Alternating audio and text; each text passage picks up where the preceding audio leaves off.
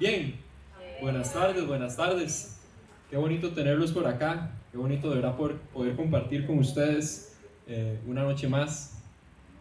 Yo estoy bien, gracias a Dios. A los de Etos, vamos a ver, veo a don Albert, veo a don Horacio. ¿Quién más es de Etos que se me está yendo? Digamos con Carlos Cedeño, a, los, a don Charlie. A los de Etos yo les advertí que hoy predicaba, ¿verdad? Entonces, si vinieron es bajo su propio riesgo. Estaban advertidos. ¿ah? Doña Lidia le di tiempo de que saliera corriendo ahorita, pero de ahí se quiso quedar. Entonces, hoy yo voy a estar continuando con la serie de la vid. Hoy justamente yo la cierro. Por cierto, mi nombre es Sergio Vargas, pero para los que no me conocen, también me dicen Checho y ustedes pueden decirme Checho. Y tenemos un amigo Chus, bienvenido, de verdad que chica que estés acá, amigo. Hoy yo voy a estar hablando de Juan capítulo 15, por si usted quiere irlo buscando en su Biblia versículos del 18 hasta el final 27. Pero antes, todavía no lo vamos a leer, como les dije, hoy yo cierro la serie de la vid.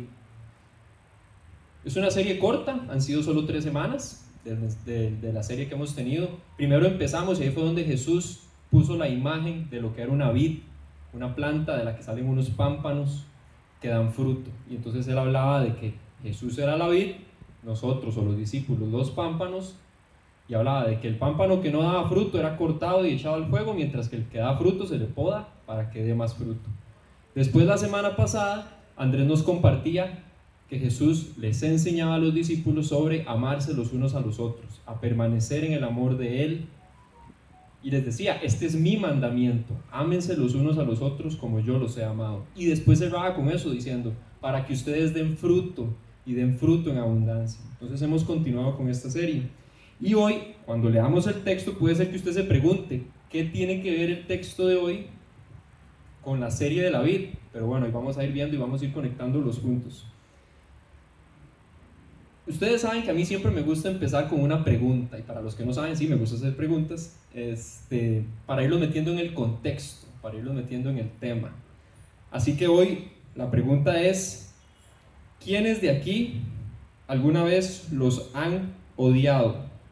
Y ya les pongo más este, el contexto, déjenme porque no puse el timer, vea qué difícil, y después entonces aquí no llevo bien el tiempo. Entonces, sí, ahora sí.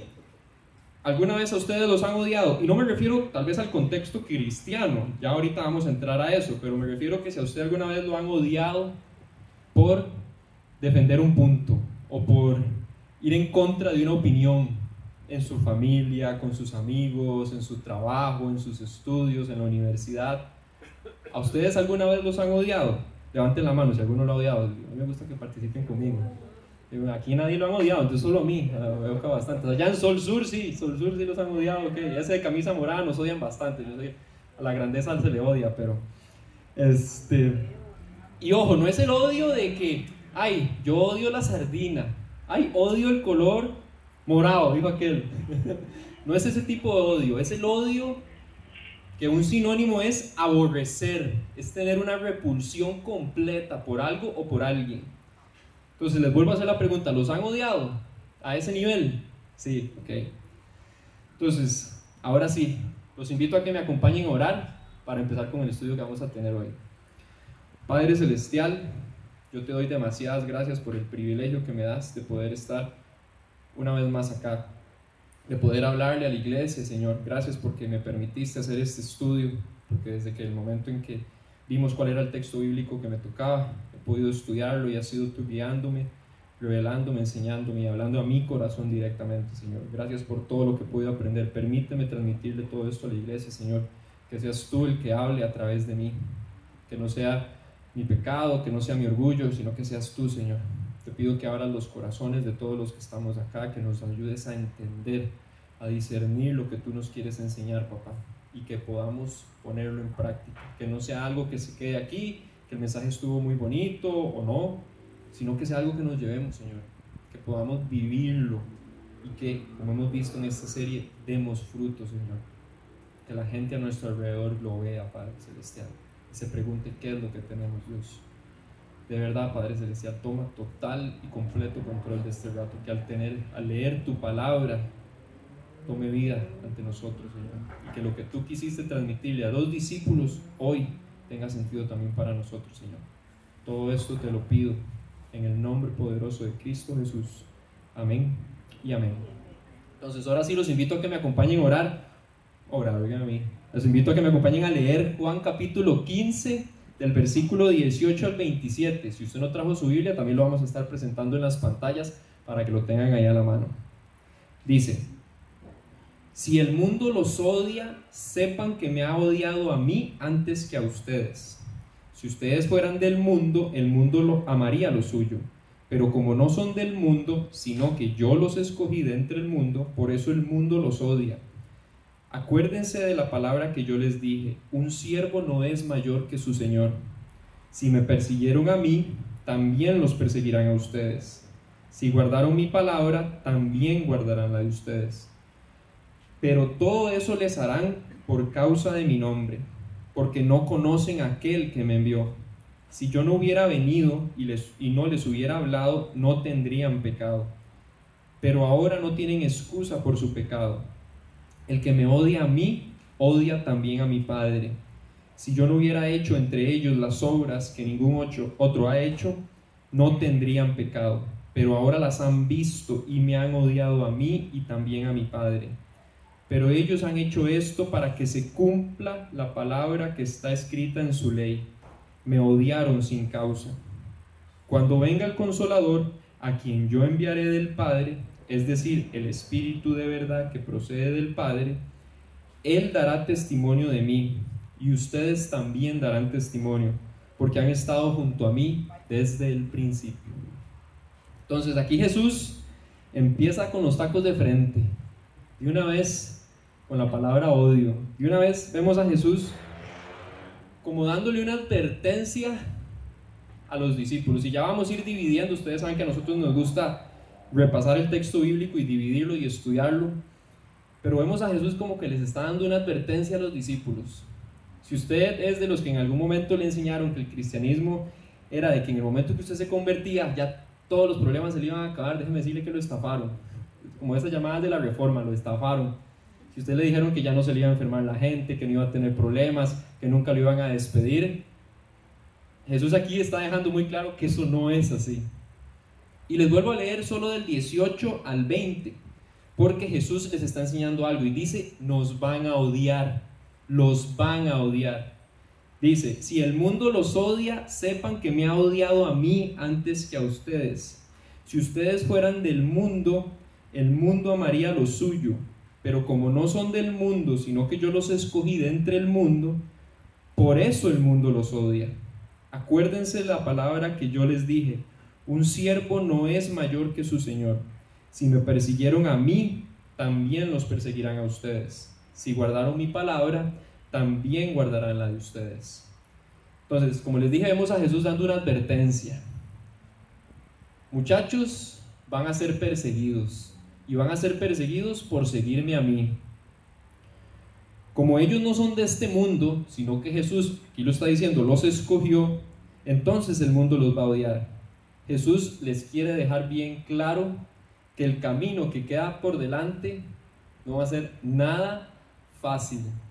Entonces aquí, como lo hemos estudiado muchas veces en Etos, no sabemos de dónde salen todas esas ideologías modernas, cristianas, pseudo cristianas, que al volverse cristiano usted se le acaban los problemas, que usted no debería de padecer, que no se van a enfermar sus familiares, que no van a haber relaciones rotas con sus amigos, que no van a haber muertes. Ese no es el cristianismo real. Y Jesús aquí desde el principio lo está diciendo, el mundo los va a odiar y los va a odiar por odiarme a mí. Aquí vemos que Jesús les dice, ya les dije y es una referencia a, devolvamos los dos capítulos anteriores, en el capítulo 13 de Juan, Jesús le llega y les dice, en verdad les digo que un siervo no es mayor que su Señor, ni un enviado es mayor que el que lo envió. Aquí Jesús estaba hablando de humildad. Estaba diciendo que, por ejemplo, un empleado no es mayor que su jefe. Un hijo no es mayor que su padre. Un esclavo no es mayor que el amo. Un plebeyo no es mayor que el rey. Es un tema de autoridad. Entonces les está diciendo que en este tema del odio es igual. Así como me, como me odian a mí, a ustedes los van a odiar. Y aquí es donde empiezo a amarrar un poco con el tema de la vid, porque, y lo vacilábamos en el grupo de, en el grupo de eco de los jueves, de que si ustedes agarran una manzana, o imagínense la fruta que ustedes más les gustan, y la muerden y esa manzana está toda agria, está horrible, normalmente uno que dice, uy, qué árbol más feo, ese feo sí da malas manzanas. ¿Ah? Los que tienen una finca, si uno es malos aguacates, ese árbol es malo para los aguacates. O ese racimo de uvas está jodido, está podrido. Uno habla más del fruto, pero ¿a quién le echa la culpa? A la rama, a la planta, a la vid. Entonces aquí Jesús está diciendo, si los odian a ustedes, sepan que me van a odiar a mí, David. Ahora, a nosotros no nos debe sorprender que la gente nos odie por servir a Cristo, por obedecerlo, por imitarlo, por servirlo. Porque aquí está claro, al mismo Cristo lo odiaron primero. Y ojo, porque nosotros podemos decir, es que yo trato de ser bueno, ¿cómo es que la gente me odia? Jesús era un hombre 100% íntegro, sin errores, sin pecado. Y no solo eso, sino que hizo muchísimos milagros. Se puso al servicio de su pueblo. Y siempre, siempre habló con la verdad. ¿Y qué lo llevó a eso? Ahora, esto no es para que entonces, ah, bueno, tú voy a mentir, tú voy a tratar mal a todo el mundo. No.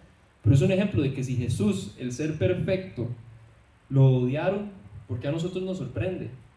Ese amigo que nos tiene ahí amigo entre comillas, ese compañero de trabajo que nos tiene envidia, esa gente a nuestro alrededor que habla mal de nosotros. ¿Por qué nos sorprende? Porque como somos cristianos no nos debería pasar. Eso no es lo que dice la Biblia. Y va más allá, y quiero poner también, usar ejemplos que cualquiera de nosotros puede entender en nuestra vida cotidiana. El ser humano tiende a odiar. El ser humano normalmente está hecho para odiar lo que no entiende. Todo aquello que no entiende normalmente tendemos a odiarlo. Por eso es que ha habido mucho roce entre la ciencia y la religión, aunque Dios no separa la ciencia de la religión.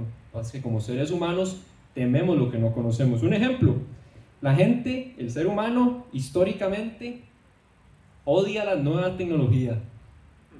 Y me remonto a hace unas décadas, cuando el automóvil fue inventado, a la gente, al ser humano, le dio miedo el automóvil. Sí, eso que ahora están llenas las cargas, más bien quisiéramos devolvernos a cuando no había carros, ¿verdad? Con las presas que hay, pero la gente le tenía miedo al automóvil y lo odiaba. ¿Por qué decían? Porque el automóvil va a llegar a reemplazar a los caballos y a los jinetes, a las carretas, va a llegar a reemplazar todo eso. Entonces hay que odiarlo, no lo entendemos, hay que odiarlo. Ahorita, ¿qué pasa? Las redes sociales. Tema tan discutido y tan controversial. La gente odia, como no entiende las redes sociales, y no estoy diciendo que no sean malas, ¿verdad? Porque definitivamente uno se topa cada criatura del Señor, por no decir otra palabra, en redes sociales, pero como toda herramienta puede ser utilizada para bien o para mal. Lo que pasa es, ustedes le preguntan a mi abuelita y mencionar las redes sociales es el anticristo. Ustedes le preguntan a las redes sociales y cree que es que le van a salir de ahí, le van a robar así hasta la cara y todo. Entonces ella le mencionan, tita, usted no quiere que le abramos un, un, un Instagram para que vea de... Uy, no, es como mentarle la madre. Entonces, tendemos a odiar lo que no entendemos. Después, esta sencillísima. El ser humano, sí o no, tiende a odiar a personas de otras culturas. La famosa xenofobia. Israel y Palestina, históricamente. Ucrania y Rusia recientemente. Nosotros mismos, con nuestros vecinos nicaragüenses, nos pasa constantemente. El ser humano tiende a odiar al de otras culturas pasa, porque no los entendemos, porque no entendemos su forma de comportarse, porque no entendemos su forma de ser, porque tal vez son de un color diferente. Y la última en esta área, la gente tiende a odiar a personas con diferentes creencias políticas. Hace dos elecciones, yo no sé si ustedes se acuerdan, yo casi que quiero borrarlo en mi mente, cuando quedó Carlos Alvarado, uy, eso era un infierno. Y de ambos bandos, ninguno se salva. Tiradera y tiradera de puro veneno tóxico de que iba a venir porque este pensaba así, este pensaba así, y se trataban malísimo, y lo peor era ver a cristianos insultándose porque uno, porque otro, iban a votar por X o Y candidato. Solo porque simplemente tenía una inclinación política. Tendemos a odiar, el ser humano tiende a odiar.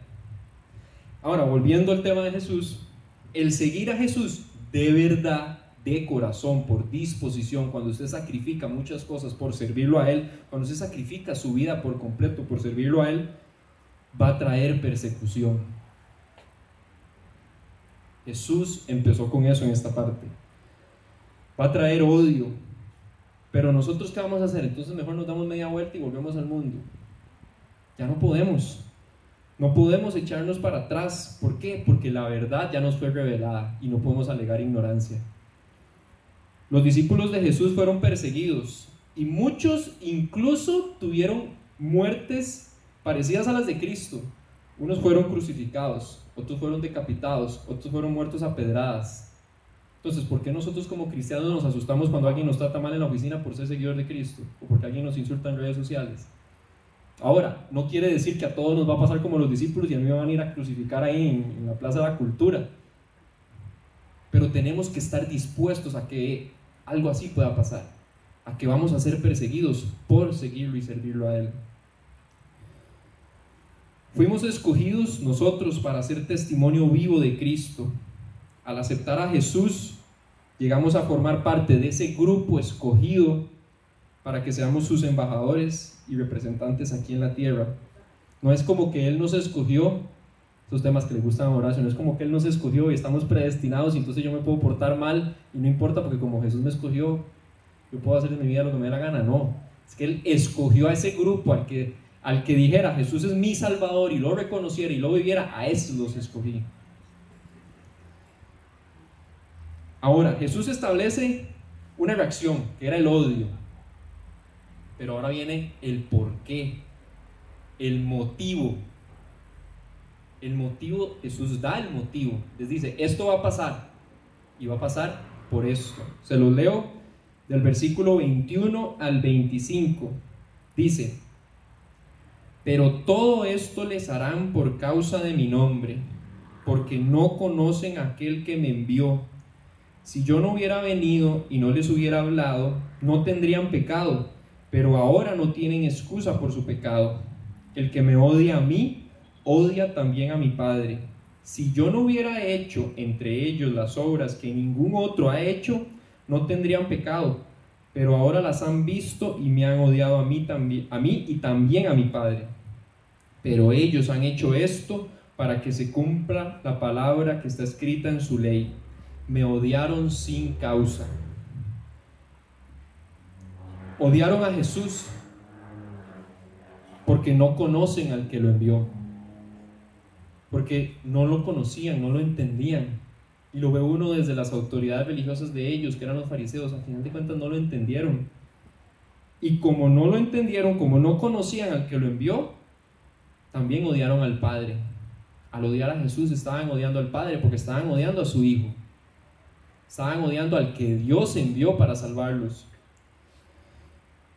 Si Jesús no hubiera venido y no hubiera hablado, él lo dice, no habría pecado, o sea, no habría culpa, no habría ese convencimiento de los errores, porque Jesús también vino a traer luz a la ley. Muchas cosas que los fariseos, que los líderes religiosos y que los propios judíos creían que funcionaba de cierta forma, no era así. Un ejemplo es cuando les dice, el sábado se hizo para el hombre, no el hombre para el sábado. O sea, Jesús vino como a, ustedes no entendieron, papitos.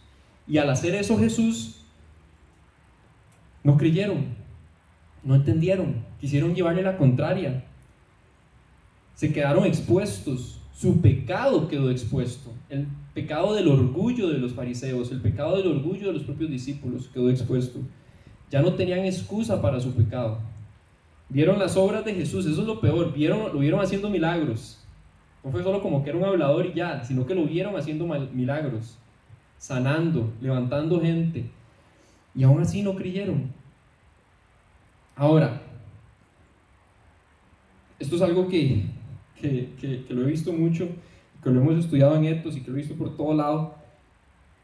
Mucho de esto nace por no aceptar la verdad.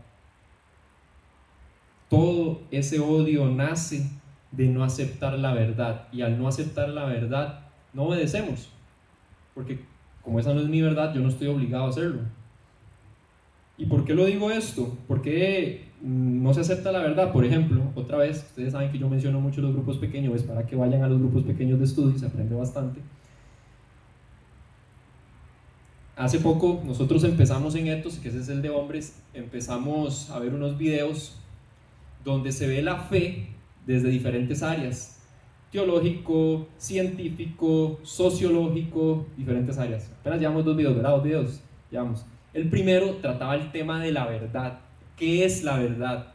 Y al principio uno, yo sentía que es como un burro, como que si me estuvieran enseñando física cuántica entre tantos conocedores.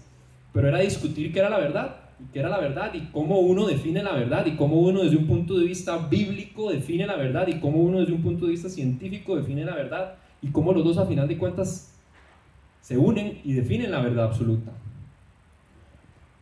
Pero no voy a ponerme muy denso, no voy a poner a darles una explicación aquí toda teológica de la verdad. Pero sí les pregunto a ustedes y cómo se pueden dar cuenta ustedes de esto de que la verdad cada vez quieren irla cambiando. Cada vez el ser humano no quiere aceptar la verdad. Pongan ustedes, o si ya lo han hecho, lo han vivido, pongan ustedes en redes sociales un argumento bien sólido sobre Jesús, sobre la fe, sobre el pecado y cuál es la reacción de la gente. No, ha puesto, no le ha puesto uno publicar cuando ya la gente está brincando, cuando ya la gente está opinando, cuando ya la gente está soltando todo ese veneno, muestran su odio, su oposición al comentario que uno puso. Y no es algo que tal vez puede ser que uno esté inventando, tal vez ustedes lo que hicieron fue poner un versículo, tal vez ustedes simplemente lo que hicieron fue comentar algo, que Jesús está vivo y ya. Y la gente lo que hace es mostrar su odio, están en contra de esa verdad, se oponen a la verdad. Hay una frase que yo me aprendí, y si querés, puedes irlo alistando, porfa. La verdad ahora quieren volverla relativa. ¿Qué es eso? Que ahora la verdad depende del punto de vista que la vean. Les doy un ejemplo. Si yo llego y pinto un círculo azul, y yo digo, eso es un círculo azul, pero viene don Alberto y me dice, no, ese círculo es rojo. Y desde mi punto de vista ese círculo es rojo y usted me tiene que respetar a mí porque ese es mi punto de vista. Y resulta que viene doña Ali y dice, no, es que eso no es un círculo, es un cuadrado. Y desde mi punto de vista es un cuadrado y salado usted porque ese es mi punto de vista y esa es mi verdad, allá su verdad, esa es mi verdad y tiene que respetarme. Vayan, vayan a ver si ustedes no lo van oyendo, no lo van viendo en las noticias, no lo van viendo en nuestra sociedad. ¿Cómo se va distorsionando la verdad?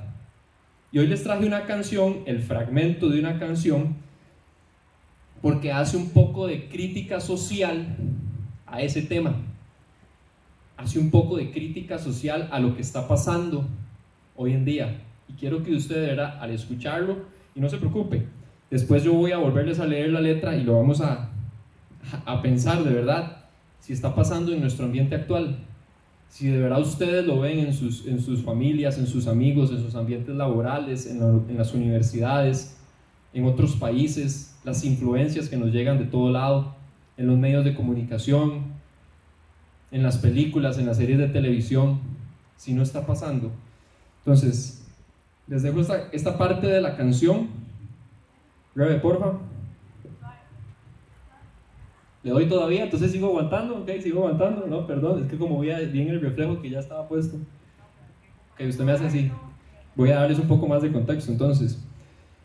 Esto pasa porque, por ejemplo, y yo creo que eso son noticias que ya le llegan a uno aquí al país y ustedes han visto un poco de redes sociales, ¿ven? por eso hay que decirle a mi abuelita que no están mal las redes sociales. Si ustedes se ponen a ver las famosas historias de, ah, es que yo soy un señor de 60 años, pero si yo me autodefino como un niño de 3 años, entonces a mí me tienen que mantener y me tienen que limpiar la caquita de los pañales porque yo me autodefino como, y esa es mi verdad, y esa es mi realidad y me tienen que respetar y el gobierno me tiene que mantener, porque esa es mi verdad. O resulta que entonces ya no quieren llamarle pedófilos, sino que quieren decirle personas que aman niños y que es que eso es una enfermedad y pobrecitos. Y no deberíamos señalarlos, no deberíamos juzgarlos. Y no quieren volver la, la verdad relativa. Es que no, es que eso ya no es verdad. Ah, entonces si yo me autodefino mujer, todo bien, pero cuando usted vaya con un cáncer de próstata, entonces ¿qué? Entonces la verdad resulta que ya no es verdad, pero cuando el avión se cae, entonces la verdad de la gravedad ¿qué? Eso sigue pasando. Y es algo que nosotros tenemos que ver cómo ha ido. Si no, entonces no importa. Si no, lo, lo, la leo yo. ¿Cómo? ¿Sí? Excelente. Listo, los dejo con el video.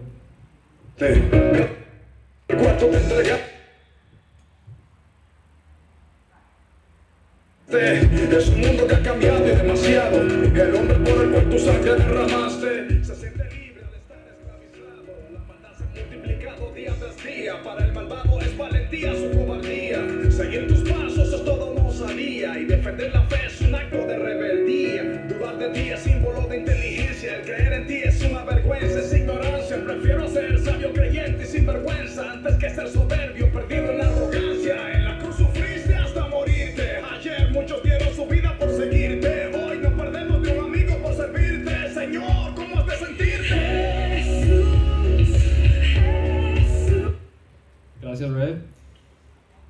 usted le sangra los oídos a oír ese tipo de música, no se preocupe, ya le leo la letra, no se estrese.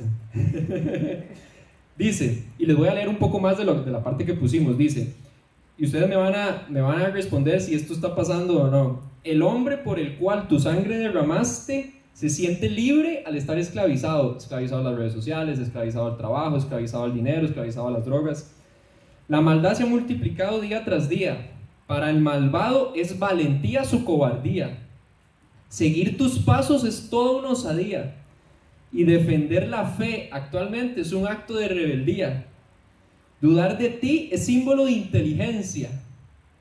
Ah, no, es que los cristianos son ignorantes. Es que los cristianos no saben nada. Qué brutos. Y póngalos a estudiar, póngale cero. El creer en ti es una vergüenza, es ignorancia. Prefiero ser sabio, creyente y sin vergüenza, ojo, sin vergüenza, no sin vergüenzas antes que ser soberbio, perdido en la arrogancia. En la cruz sufriste hasta morirte. Ayer muchos dieron su vida por seguirte. Hoy no perdemos ni un amigo por servirte. Señor, ¿cómo has de sentirte? ¿Perdemos un amigo por servir a Dios? Ahora cada vez se nota menos. Cada vez queremos calzar más con la sociedad. Y ahora les leo la siguiente parte de la canción. Dice, y aquí es donde entra el tema de lo de la verdad hemos dejado que el concepto de tu reino lo reduzcan a la cultura y a la religión. Es por eso que hoy día serte fiel a ti es casi siempre motivo de discusión. Usted no puede decir que es cristiano porque a todo el mundo le brinca en el trabajo. Ay, pero usted es cristiano. Peor que el COVID le hacen a uno. Ya no se puede hablar con honestidad sin crear un ambiente de hostilidad esta generación se ofende con facilidad. Los sentimientos importan más que la verdad. No diga eso porque me lastima. No diga eso porque me ofende. Y, está bien, también, nos vamos a hacer unos burros hablándole grosero a todo mundo, pero si usted es un pedófilo, eso es lo que es. Si usted, si usted llegó y robó, mató, asesinó a alguien, ay, no, no le voy a decir asesino porque pobrecito se ofende. Los sentimientos no pueden importar más que la verdad. Y aunque Jesús era mucho amor y Jesús es amor y es la definición de amor, ustedes van a la Biblia y yo veo a un Jesús enfurecido volcando las mesas del templo. Entonces eso de que Jesús era como Barney, te quiero yo. Jesús cuando se enchaquetaba, hasta latigazos voló porque él sabía que los sentimientos no valían más que la verdad. Dígale eso usted a su hijo cuando usted lo estuvo regañando porque tal vez iba a meter un tenedor en el toma corriente. Tal vez una nalgada se llevó, pero los sentimientos no pueden importar más que la verdad. Y eso es lo que está pasando en nuestra generación actualmente. Y no me quiero imaginar en la generación de mis sobrinas y de mis hijos. Porque la verdad ya no es verdad, y con esto cierra la canción, porque la verdad ya no es verdad, todo es relativo. Que nadie tenga la razón es más progresivo, menos conflictivo, más inclusivo, que es la palabra moderna, la palabra más distorsionada actualmente. Menos convicción igual a un cristianismo pasivo. Y nosotros seguimos a Jesús, que era el menos pasivo del universo él era la persona más activa, más dinámica, que sabía ir en contra del sistema. Y ahí la canción, el mensaje y la obra de Jesús trae a la luz nuestro propio pecado. Tenemos que reconocerlo. Jesús no es como, ay, pobrecito, no, no voy a exponerle su pecado para que no se sienta mal. No, el poder de Jesús expone nuestro pecado con qué fin? Con el fin de que seamos conscientes de él. Ahí es donde entra el amor. No lo hace para juzgarnos, no lo hace para señalarnos, no lo hace para, para que se vayan al carajo. No, Él lo hace para que nosotros nos demos cuenta, seamos conscientes de nuestros errores y nos arrepintamos. Y seamos transformados y limpiados y sanados por su amor. Cuando nuestro pecado se ha revelado, y esto va para todos nosotros, si a usted le ha pasado y si le pasa, si su pecado en algún momento es revelado, en lugar de enojarse, en lugar de enojarnos, de molestarnos, de querer ocultarlo como lo hacían los fariseos, como lo hacemos actualmente, como lo siguen haciendo muchos líderes religiosos, en lugar de querer ocultarlo, seamos humildes, reconozcámoslo. Y no estoy diciendo que lo publique en la extra, pero usted delante de Dios diga, sí, Señor, soy un pecador, hice esto, no debí haber visto aquello, no debí tomar aquello. Debemos ser humildes, reconocerlo, pedirle ayuda a Dios y poner de nuestra parte para ser transformados. Eso es lo que nos toca hacer a nosotros. Ahora, aquí Jesús hace una referencia y se va al Antiguo Testamento. Le dice, está escrito en su ley, me odiaron sin causa. Y lo dice en dos salmos. El primero es Salmo 35, 19, se los leo. No permitas que se regocijen a costa mía los que injustamente son mis enemigos, ni que guiñen el ojo con malicia los que sin causa me aborrecen. ¿Se acuerdan que hablamos de la analogía de odiar y aborrecer? Los que sin causa me odian. Y luego el Salmo 69.4, más que los cabellos de mi cabeza, son los que sin causa me aborrecen, los que sin causa me odian. Poderosos son los que quieren destruirme, sin razón son mis enemigos, me hacen devolver aquello que no robé. Ahora usted me puede decir, Checho, qué mensaje más agüevado, qué triste. Aquí me van a odiar, me van a tratar mal, me van a decapitar ahí en la Plaza de la Cultura. Entonces, ¿qué, qué esperanza hay? Es que la historia no ha terminado y es donde Jesús les dice, les dejo esta advertencia. Sí, les va a pasar esto, los van a odiar. ¿El por qué? Porque me odiaron a mí primero, porque no conocen a mi Padre, porque no entienden la verdad, porque no la aceptan. Pero, ¿qué viene? La esperanza. Hay una esperanza. Y es en el versículo 26 al 27, dice, cuando venga el consolador, a quien yo enviaré del Padre, es decir, el Espíritu de verdad que procede del Padre, Él dará testimonio de mí, y ustedes también darán testimonio porque han estado junto a mí desde el principio. Entonces Jesús les está diciendo, sí, les va a pasar eso, sí, los van a perseguir, sí, los van a odiar, pero tranquilos, no van a estar solos. No es como que ya me voy y los dejo a su suerte. Papitos los vi. No, yo voy a enviar al Espíritu Santo de Dios para que esté con ustedes. Y consolador, desde ahí lo llama consolador, porque sabe que lo van a necesitar. Porque no es como que les va a decir, tranquilo, los van a odiar, pero a ustedes no les va a afectar. No, él, él sabe que les va a costar, que van a necesitar un consolador. Jesús va a enviar al Espíritu del Padre para dar testimonio de Cristo y esto va a hacer que sus discípulos también lo hagan, que también den ese testimonio. En nuestra época actual también lo vemos. Un caso que tendemos a ver más claramente, tal vez es un poco sencillo verlo entre comillas en el ambiente cristiano, los misioneros en el campo. Aquellos que están dispuestos a dejar su país, su casa, su familia, sus comodidades, con tal de ir a servirle a Dios a otro país. Y no solo eso, con la condición, no, perdón, con la circunstancia muy probable de que sean perseguidos. Son misioneros en el campo a pesar del odio, porque tienen esa esperanza, porque tienen esa convicción. Pero ojo, esto no es solo para los misioneros que salen a otro país. Nosotros, en nuestra casa, con nuestras familias, con nuestros amigos, en el trabajo, en la universidad, en las calles, en el bus en el que usted se monta, con el Uber que va manejando, también podemos ser misioneros y hablarles de Jesús y llevarles esta esperanza. Y puede ser que el del Uber se nos enoje. Puede ser que en el bus nos rechacen. Puede ser que en la U nos traten mal. Pero Jesús les dijo, mantengan esa esperanza. Ustedes tienen que ser testimonio. Jesús envió al Espíritu Santo a vivir en nosotros para dar testimonio de Él. Para que esté siempre con nosotros. Para llenarnos de su amor, su sabiduría y su poder. Ahora, cuando estudiaba esto, esto sí me llamó la atención. El Espíritu Santo no es algo mágico o fantasioso, es una realidad. Usted nunca lo ha creído así, es una realidad. El Espíritu Santo es real. Y aunque cueste entenderlo o sentirlo, porque aquí no me la voy a dar de que yo entiendo al Espíritu Santo o yo siento, como dice José Lucas, uh, el Espíritu Santo aquí invadió mi cuerpo. No. Nos cuesta entenderlo, es cierto. Es parte de la divinidad de Dios y somos demasiado limitados para entenderlo, pero está ahí, es parte del tema de la fe, está ahí y vive en nosotros porque Jesús lo mandó. Y a veces nosotros creemos que, ¿cómo hago yo para diferenciar cuando es obra del Espíritu Santo, cuando no?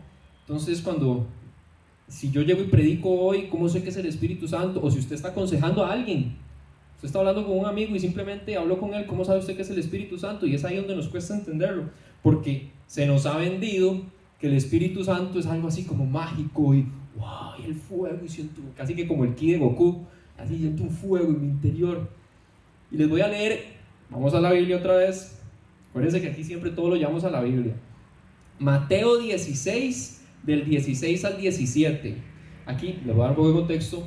Jesús estaba hablando con sus discípulos y les está preguntando que qué dice la gente sobre él. Jesús quería chisme. ¿Qué están diciendo los vecinos sobre mí? ¿Quién dicen que soy yo? Y les preguntan. Entonces ahí algunos le dicen que la gente cree que es Elías, que otros creen que no sé quién, pa, pa, pa, y entonces pasa por todo el chisme Jesús. Y Jesús entonces llega y le dice, le dice, ¿y ustedes quién dicen que soy yo?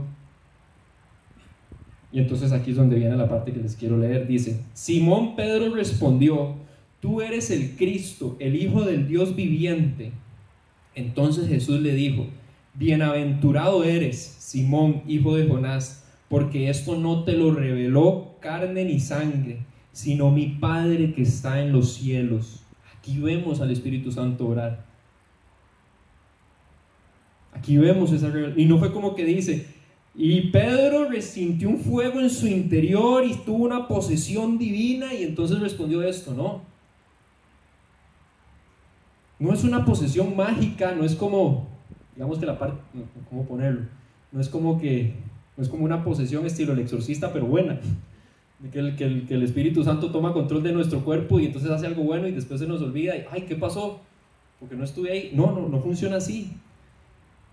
Simplemente es que cuando nosotros hacemos cosas que glorifican a Dios, que son de corazón, ¿verdad?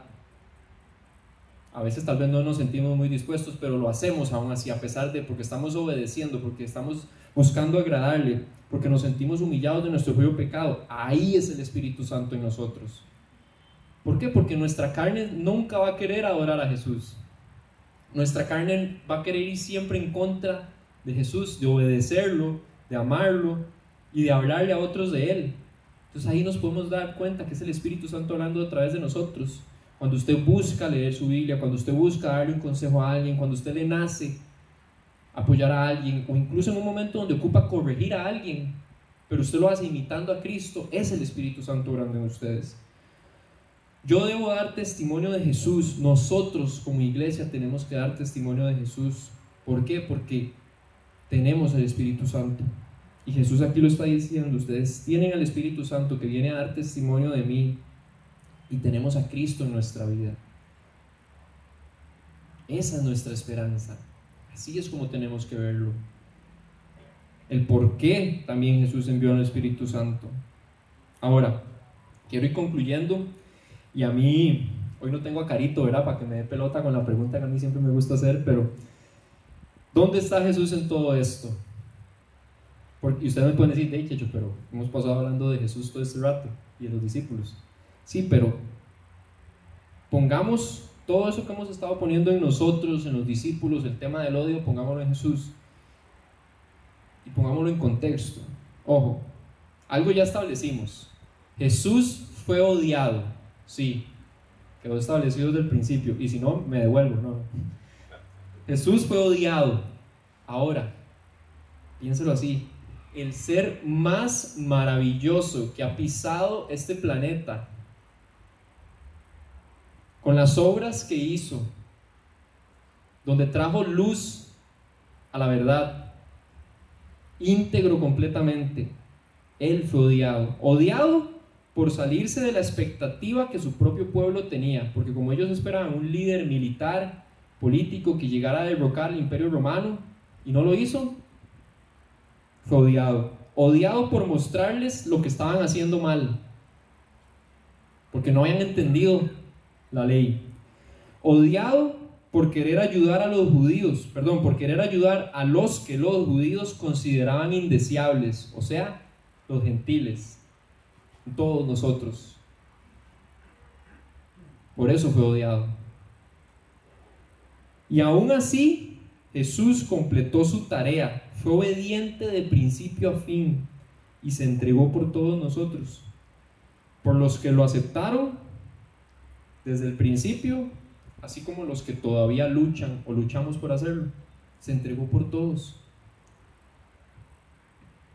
Y no solo eso, no solo fue, o sea, sumen, ahí, no solo dejó su trono por amor, no solo dejó su trono, sus comodidades, su trono de gloria donde no le hacía falta nada, no solo lo dejó y se vino a este mundo a padecer, no solo hizo eso, también no solo ayudó a su propio pueblo, no solo hizo milagros, no solo habló, no solo predicó, no solo transformó la vida de la gente, le sumamos que entregó su vida por nosotros.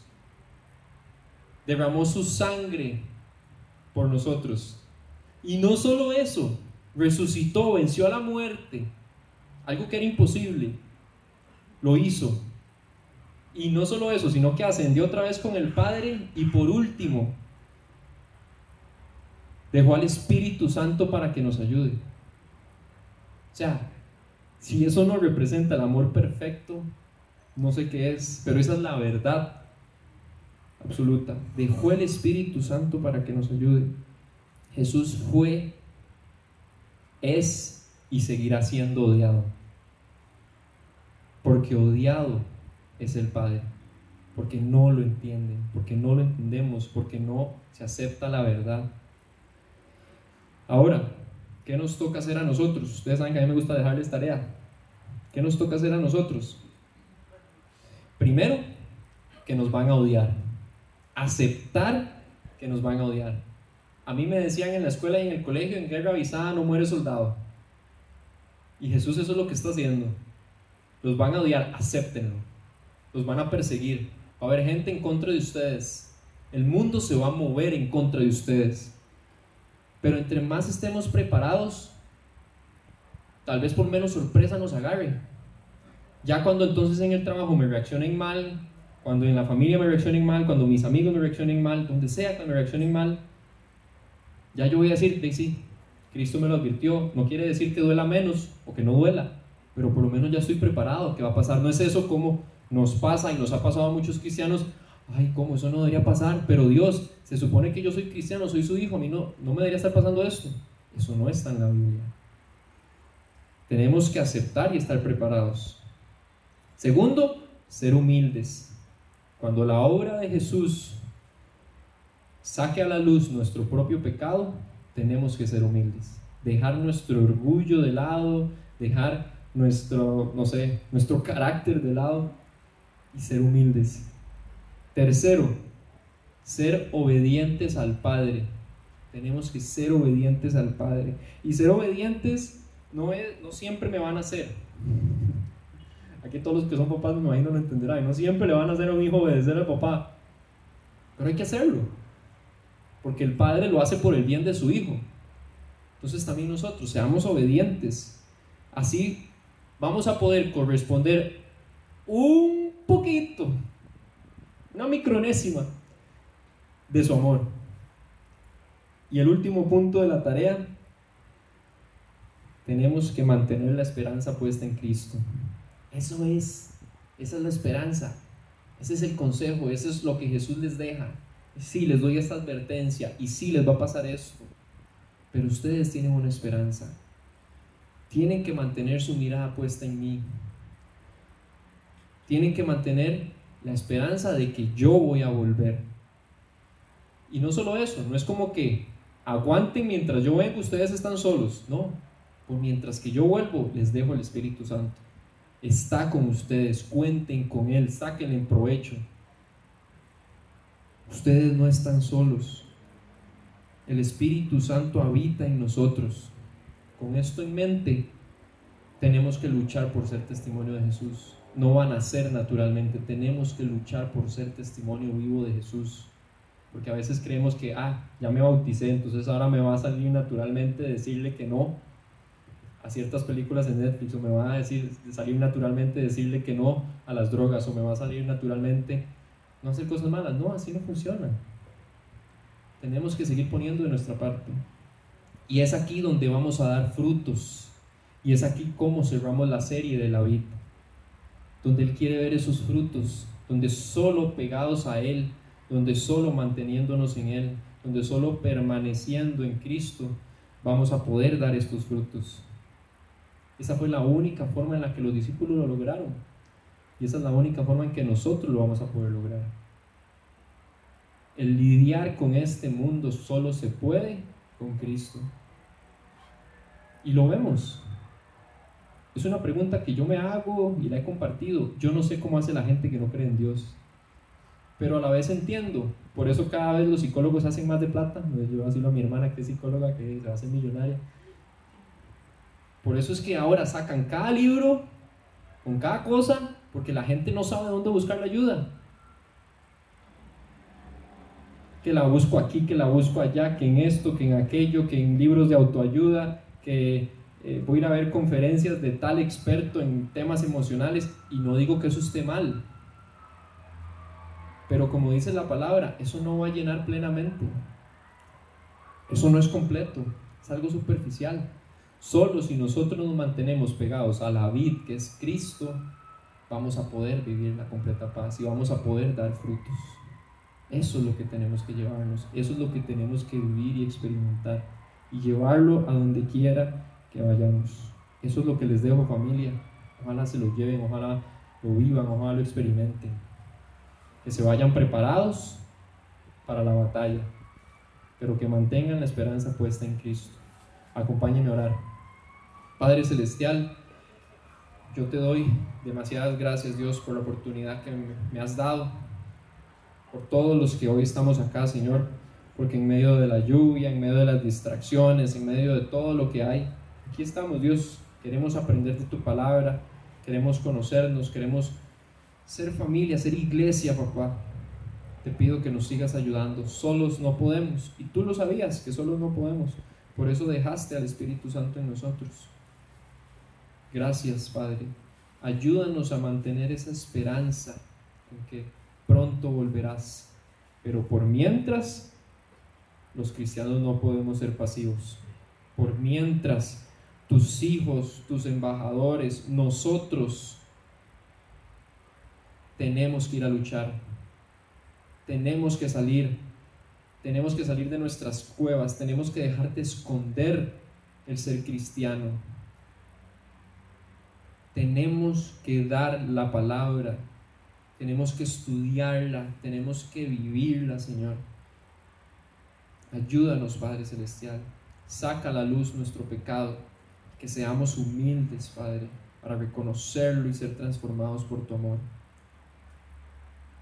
Ayúdanos, Señor, a mantenernos en tu amor, a amarnos unos a otros como aprendimos la semana pasada, pero sobre todo ayúdanos a mantenernos pegados siempre a la vida.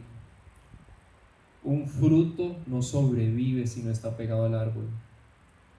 Nosotros, por más que juguemos de muy fuertes, de muy maduros, de muy independientes, el ser humano no sobrevive sin estar pegado a la fuente de vida, que eres tú, Señor.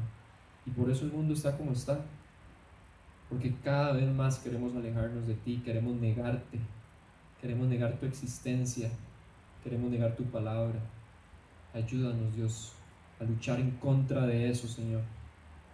Que de verdad sea tu Espíritu Santo el que obra en nosotros y no nuestra carne, Padre. Gracias por el privilegio que nos das de compartir en esta noche, Señor, de poder haber estudiado esto y te pido, Dios, que podamos ponerlo en práctica, que no sea algo que escuchamos, que nos pareció bonito y ya, sino que de verdad podamos vivirlo, Señor. Todo esto te lo pido en el precioso nombre de Cristo Jesús. Amén y amén. Demasiada gracias.